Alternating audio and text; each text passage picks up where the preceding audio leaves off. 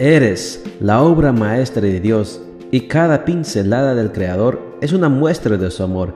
Presentamos la lectura devocional para damas, Pinceladas del Amor Divino, escrito por Erna Alvarado Poblete en la voz de Ruth Vargas desde Estados Unidos para todo el mundo de habla hispana.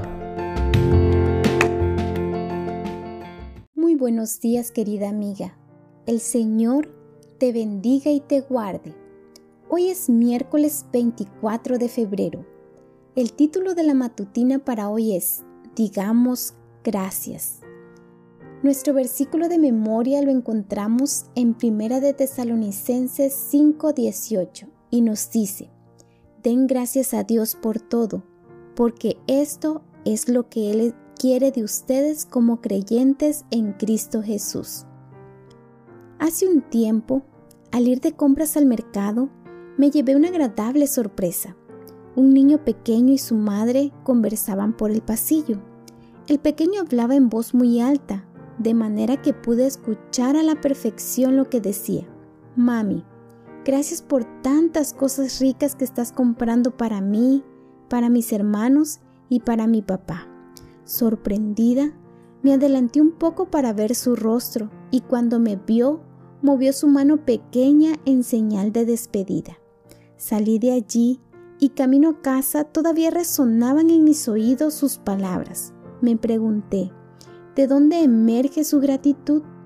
Deduje que en el hogar y en los labios de sus padres ha escuchado y aprendido a decir gracias. La gratitud despierta sentimientos que proveen bienestar. Vivimos en una sociedad que cree que lo merece todo. Los hijos exigen a sus padres bienes materiales sin siquiera darse cuenta del sacrificio que requieren. Los esposos reciben atenciones de parte de sus esposas, asumiendo que solo cumplen con su deber. Muchas esposas concluyen que los recursos que sus esposos llevan a casa es lo menos que pueden hacer. Poco se escucha la palabra gracias. El Señor nos exhorta diciendo, Den gracias al Señor porque Él es bueno, porque su amor es eterno. La gratitud no es como muchos piensan, pagar por un favor recibido. Es una actitud que nace del corazón. Es una disposición interior que se proyecta exteriormente. La persona agradecida se alegra por los bienes recibidos de parte de Dios, como la salud, la vida, el bienestar o la amistad.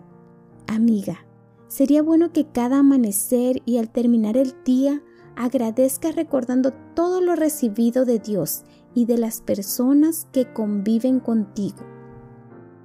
La gratitud es un valor que hay que sembrar poco a poco en el corazón de los niños y los jóvenes. Es un hábito que debemos cultivar. Como dice la autora Joyce Meyer, la gratitud mantiene al diablo lejos pero cuando nos quejamos, llega de nuevo y para quedarse. Para desarrollar gratitud, reconoce lo que Dios hace por ti cada día. Reconoce lo que otros hacen por ti cada día. Exprésate con palabras y expresiones que muestren ese reconocimiento.